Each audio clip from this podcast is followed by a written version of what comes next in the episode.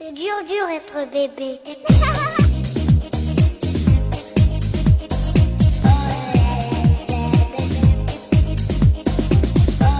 Hello，大家好，欢迎收听 Lady 妈妈腊八粥，我是每天都很开心的童华。我是还在攒钱买表的小欧。那你这攒多少年的钱呀？嗯，好了，咱们不不岔开话题了啊。然后其实我们这个连聊了两期，连续聊了两期的这个腕表啊，我依然心中有很多很多问题还没有问完，因为每期都是因为时间太有限对，然后喜欢表的我依然也有好多好多问题想要请教。是的，是的，啊，上次我们聊到这个，就是为什么要戴表，然后我觉得我被小欧和白老师稍微说服了一下，我觉得，嗯，可能是到了一定的这个身份、一定的这个感情、一定的情感上，哎，我觉得可能是需要这么一块儿一块儿表，比如说。甭管是显摆也好呀，还是什么什么之类的，确实可能是需要一块表。挺实在的。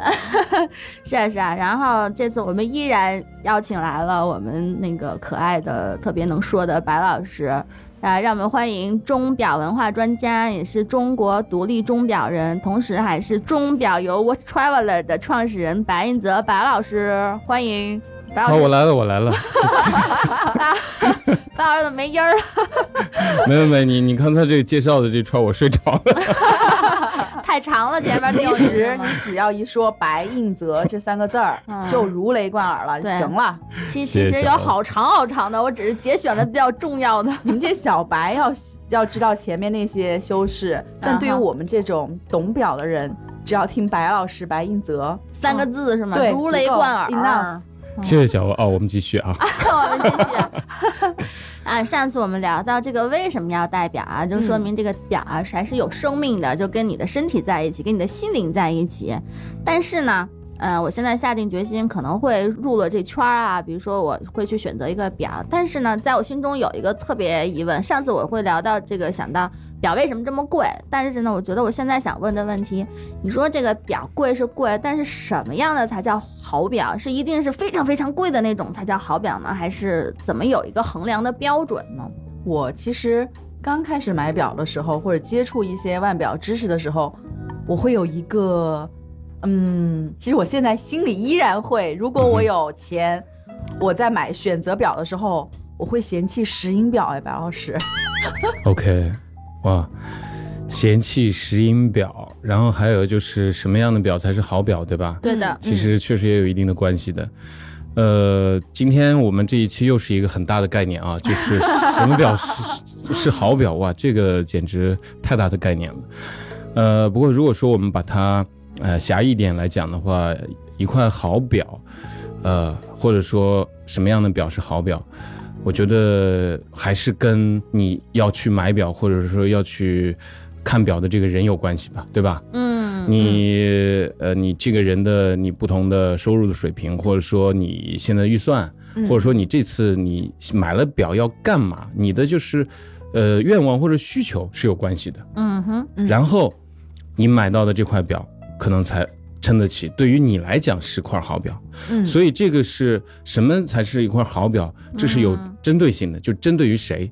但如果说泛泛来讲，什么样的是好表，我觉得我永远都回答不了这个问题。嗯，不见得是越贵的越好，对吗？当然绝对不是了。当然绝对是吧？绝对不是。真的吗？当然了，这个你想啊，如果我们只是对一个表做一个评价或者评测，最贵的表太多了。不会有表王吗？或者是前有啊，表王 OK，那我们百达翡丽啊、江诗丹顿啊，包括其他很多牌子都出过表王。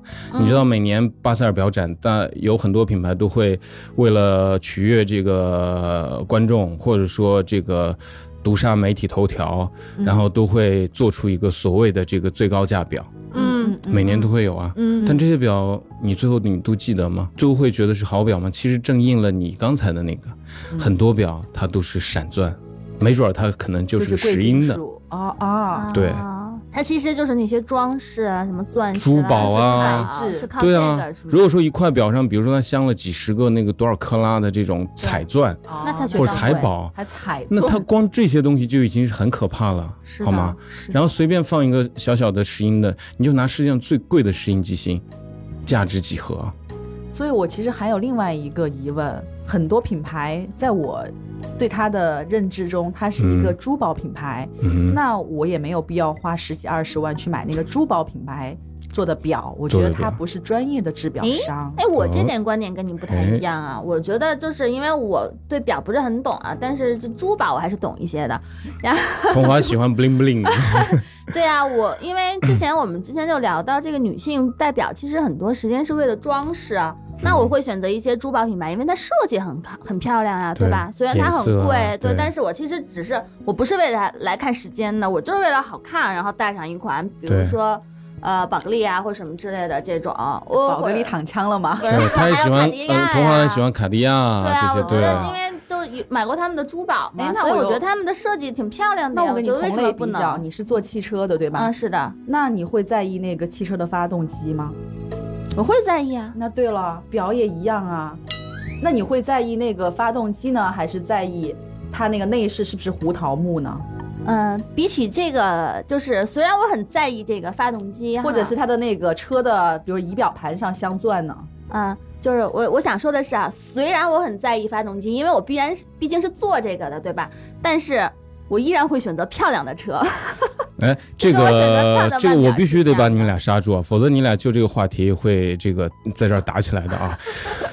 这个小欧抛出来的这个问题，就是说你坐车，你一定会在意发动机，对吧？嗯这个问题是狠狠的。我觉得只要坐车的发动机还真是蛮重要的，虽然你到最后一定漂亮，是但是车它的核心、它的心脏，发动机真的很重要。嗯，就它再漂亮，如果说发动机跑不动，这是很可怕的。但是我们表啊虽然这个概念真的是非常相通的，我们也经常这样讲，哎，我们表的机芯就像车的发动机一样啊。嗯，我记得上期我们好像也这样说了，对吧？对对对，但是还是有很大的区别的，嗯，很大的区别，就是，呃，一辆车你发动机不好，你真的就失去表呃就车的这个意义了，嗯对吧？它的发动机是落后的，或者说它的发动机就是经常会出故障的，或者说它的速度是跑不快的，是的，或者说轰隆隆隆乱响的这种，对，那你外面在影响它使用的，对吗？，对会使影响使用，但是表就不一样，哎，表是干什么的？告诉你时间，对不对？这是最基本的，我们要看基本的车的最基本的。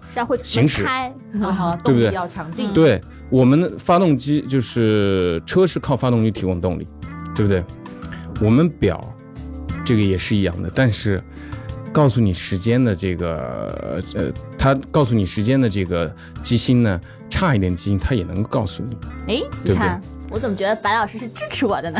我也不支持你，哦，对，，因为你选择这个漂亮的啊是确实是对的，嗯，而且我一直说女孩子大多数她确实会在意一个漂亮不漂亮或者方便不方便。是啊，那因为你机械表呢，你你到最后还是得上链的，哪怕现在有很多表是它是很多天的动力储存，嗯你放下来还是得上链。我就听很多女孩子抱怨过，甚至她买表的时候，她希望我提一个建议的时候，她就说：“潘老师，你不要跟我推荐什么，也别跟我讲什么机械表这个表那个表，我就要一个我不用去操心的表。”是什么意义啊？意思呀、就是石英表，哦 对吧？它就要一个漂亮的石英表。嗯，当然了，他这时候他就会对品牌啊、设计这些会有要求对。啊，对啊，他会说我只选什么牌子，嗯然后还有达到一个什么档次，甚至他会很直接，就什么价位，嗯，然后你觉得哪一个最好？哎，我觉得这种选择就非常好，因为他一定是非常清楚他这块表是买来为了干什么的。嗯嗯，那这又回到我们刚才那个问题，那这个只要买到了，就是对于他来讲就是他的一块好表，他可能就适合石英的。满足了他的需求。镶钻的嗯，bling bling 的。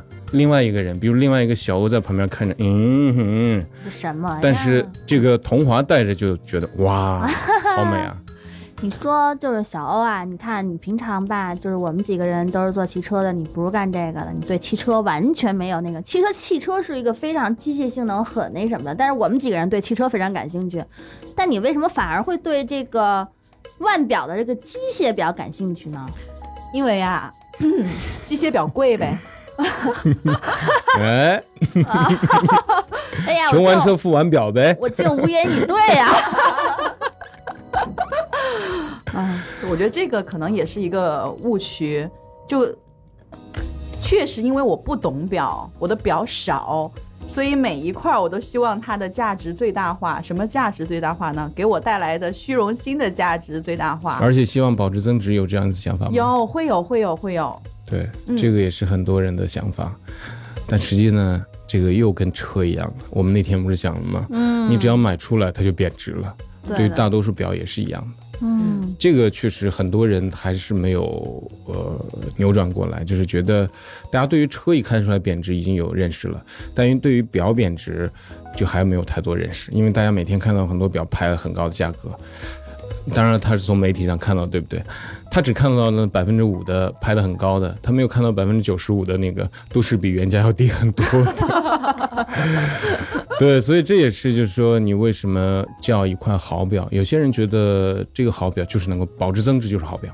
就我今天去买，就像买车一样嘛，对不对？对啊我这个车买出来，对于车的比较是它能够尽量的减少保值，嗯，嗯贬值。嗯对于表来讲，有些人就觉得我买出来就能够增值，这不是天方夜谭吗？对，除了个别的某那么零星的品牌和零星的那么些款腕表或者说古董表，是真的就是你买到了就赚了。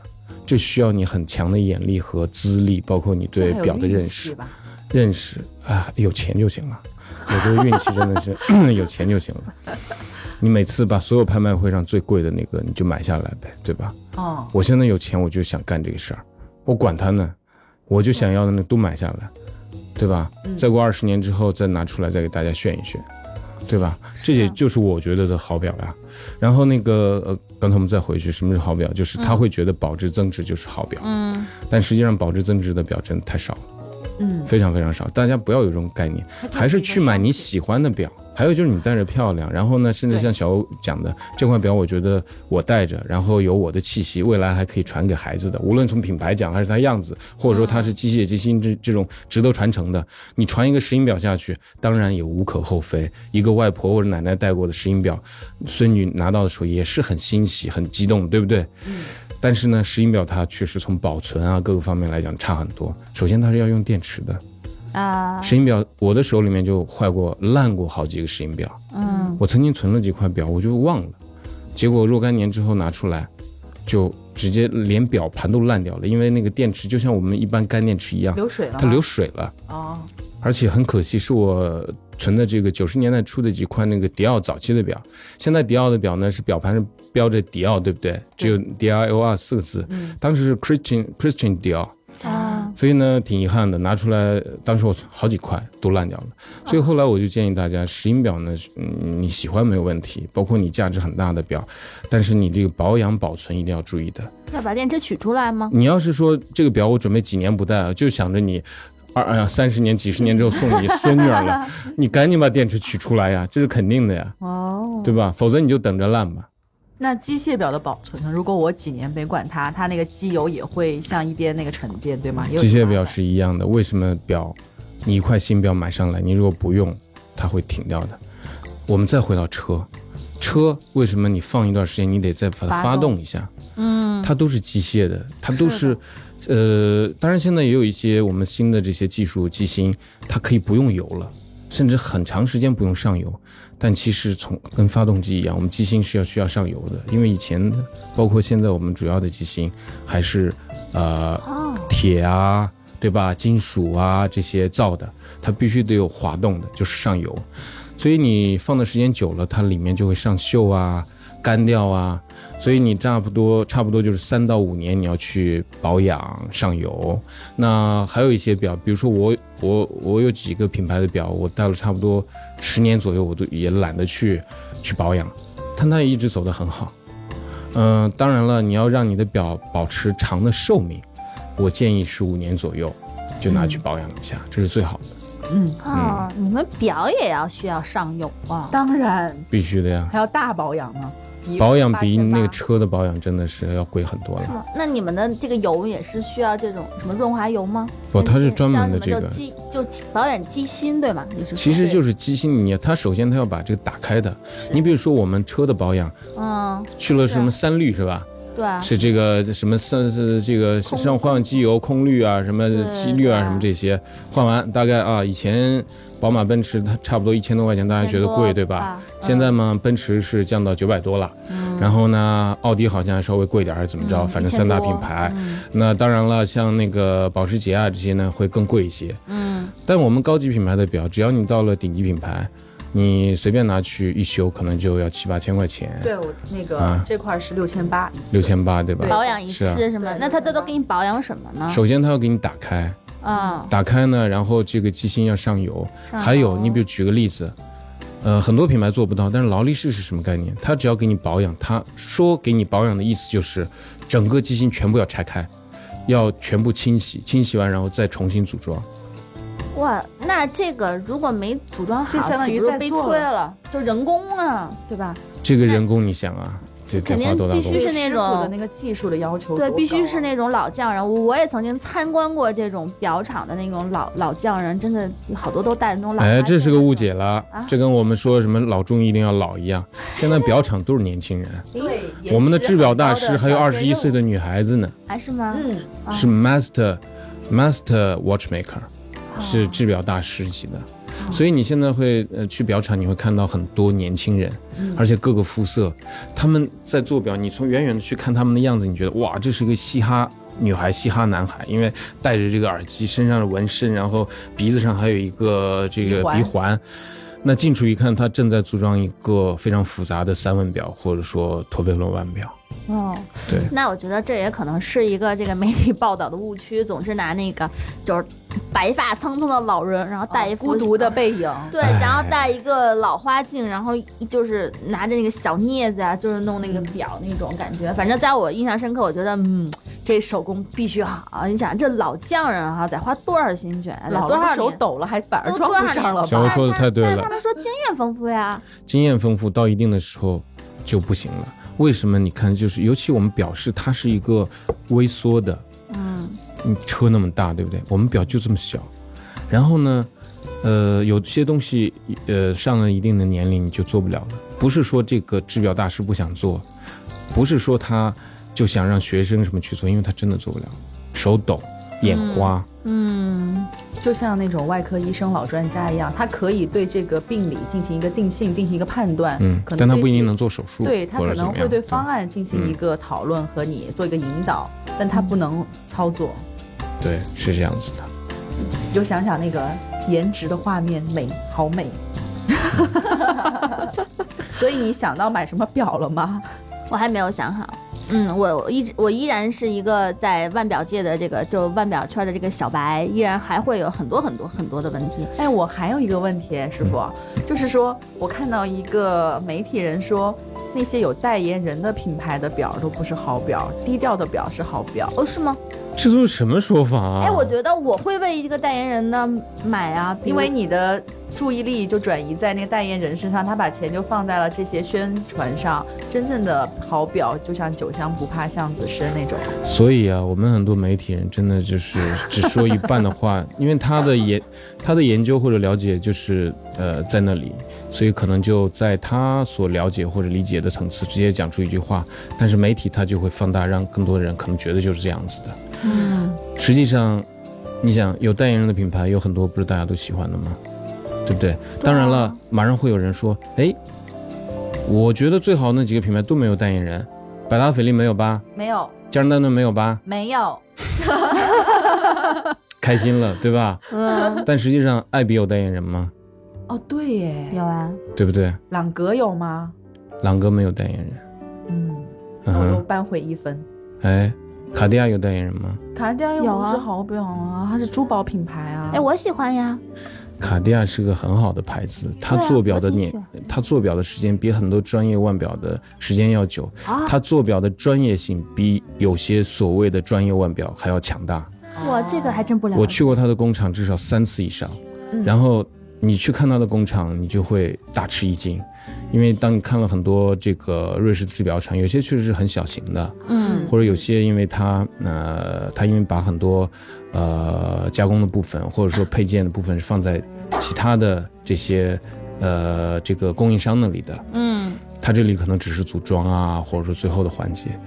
但是卡地亚它光表厂就好几家，哦然后它很多的部件都是自己的。以前大家知道，大家最诟病的就是说卡地亚你装的都是别人的机芯啊，怎么怎么样，对吧？这是自古以来我们钟表这个行业，尤其高级制表行业，它从一开始就是一个大家协作合作的一个工种，就没有说谁家把什么都全做了。哦，包括刚才一说之后，小欧很啊，你看百达翡丽啊、江诗丹顿啊什么没有，没有这个代言啊什么的，对他们都是好牌子。他们一开始并不是都用自己的机芯，都是用别人的机芯。他因为他要用到做机芯做的更专的。嗯。你看，在瑞士有这个几个制表的圣地，比如说拉绍德峰啊、乳山谷啊，啊，然后嗯呃，比如你戴的这个表的这个布拉苏呃苏斯啊这些所在地啊，山提尔小镇啊啊这些地方，你你如果说我们把历史重新翻回一百年前，嗯。就马上重现一个场景，在大雪纷飞的这个日子里面，乳山谷的人农民们开在做表，对不对？嗯但他可不是现在一个工厂里面全做，像卡地亚，我告诉你，他基本是除了表带啊，还有有些他不做，他的这个很多机芯现在也有自制机芯，对不对？表针自己做，表盘所有很多他都在自己做，甚至包括这些艺术方面，珐琅表盘啊、嗯绘制啊，都是自己的匠人，而不是外面的。嗯那当年就一百多年前，就这里一个工作室，可能只有几个组装的很高级的制表师，哎，一会儿敲门了，大雪纷飞中，一个人骑着马过来，给你送上一个机芯，可能或者某一个部件，啊，一会儿又敲门了，又一个人骑着骑着呃一头驴来了，然后这个给你送了一个表壳，嗯啊，一会儿又一个来了，给你送了个表针，然后组装到一起，变成一个现在我们可能是拍卖市场上呃价值连城的一个很高级的一个表。其实传统就是这样的，我们这都是我们的误区，尤其在我们中国。嗯。中国因为媒体传播，包括一些呃所谓的爱表人，他为机芯论，然后呢为这个自治论，嗯。结果呢就是把这种呃给这种钟表小白们宣传太多，因为钟表小白完全不懂，然后他就传播这种，就给大家的误解就是啊，他如果说他不是自制机心，他就不好；如果不怎么就就怎么不好。这些品牌当年包括劳力士也用了别人机芯啊，百年灵好不好也用了别人的机芯啊，对不对？浪琴现在大家诟病人家是用用伊塔的机芯，浪琴当年用的全是自己的机芯啊，同时他也用高级的这种拉玛尼亚这些机芯啊。但是后来他归入斯沃琪集团之后，他有一个非常强大的一个品牌，变成一个，呃，放之四海，让更多的大众型的这样的一个品牌之后，他可能就用这些桶芯，用伊塔的芯，用这些芯，对吧？嗯你像欧米茄以前也用其他人的心啊，但后来他现在用的完全自己的这个同轴的这个机芯，嗯嗯对吧？呃嗯、所以就说你不能这样讲，好像没有自制机芯就不好 啊，是石英机芯就不好，嗯还是要回到你需要一块什么样的表，什么样的表是合适你的，才是是好表。那我问一个问题，如果是白老师您自己为自己选表，十万块钱的预算，你会买一块十万块钱的欧米茄，还是买一块十万块钱的朗格？首先呢，朗格的机械表的起价它要在十三万左右了，那好，那就把预算提到十五万。好，十五万。嗯十五万呢，你要从这两个品牌里面选呢，我会选择朗格。也对，会选择朗格，因为为什么？朗格的大日历的表的话，我现在手边还没有朗格大日历的表，曾经有过，但现在手边没有。那我就想想保留一块，当然现在它的工价呢要不止这个价钱了，但是可能通过我自己的渠道啊，什么买个便宜一点啊，有个折扣啊，差不多在二十万之内我也能买到。那所以就十五万的预算，如果在欧米茄跟朗格里面，我肯定选朗格。首先，你刚才举的两个牌子就完全错了，小欧，因为他们俩这个两个牌子就不在同一个那个品牌的一个层次。对啊，我就是想，但是有很多品牌，那也是说品牌在起价就不一样。在你嗯心里是有高低贵贱的喽。对，啊我们第一期讲的嗯这个阶层几几期没有高低贵贱，那这已经有了呀。你说这两个牌子不在一没个，，这只是我刚才跟你讲，呃，我是从价位的角度来考虑的，嗯就说你让我在这两个里面选，究竟我这个价位我如何去？你只有同等价位的，你才比较了，才选所谓的选择。嗯有些土豪，你让我选一个国产表跟那个进口的高级表，你让我怎么选呢？但有些土豪就这样啊，所以我内心就有一个误区，就是如果我有看到有人戴一块欧米茄的全钻那种彩钻的，然后价值可能十大大几十几万、十几万、二十几万也有啊，全金的，但是再镶钻，我就会觉得你为什么不好好买一块别的品牌？那你就真的是管的太多了哎，对啊，爱管闲事哎，为什么？我觉得因为人家喜欢这个牌子，你知道吧？啊？欧米茄在多少中国人的心目中是特别强大的一个牌子，是。几代人的积累，哎。他就喜欢欧米茄，然后人家又有钱，人家就要买这个金的，就就镶钻。哎，人家就不买你那个什么十几万的什么入门的入门的嗯。朗格或者百达翡丽，所以我怎么着这个入门款嗯。拜托童华，我这个是想帮你回答什么是块好表啊，好吧适，合你的、你喜欢的、取悦自己的就是好表。我觉得同华啊，现在就是你看我们这也是第第三期节目了，也应该要选择，就是你现在选一块儿就跟车还有点关系的表，跟车有关系的表，哎那好像还挺多的呢。有很多是跟车有关系的。好雅，嗯，这就是下次我们可以聊更多的话题了。因为我们嗯分哎不同的系列来聊，嗯对吧？是是，你就买一块，我觉得下次我们啊可以聊一聊车跟这个表的一些关系，对哎，吧？那也挺好玩的。啊、因为这方面我还是挺了解的。哎，然后跟车有关系的我就比较懂了。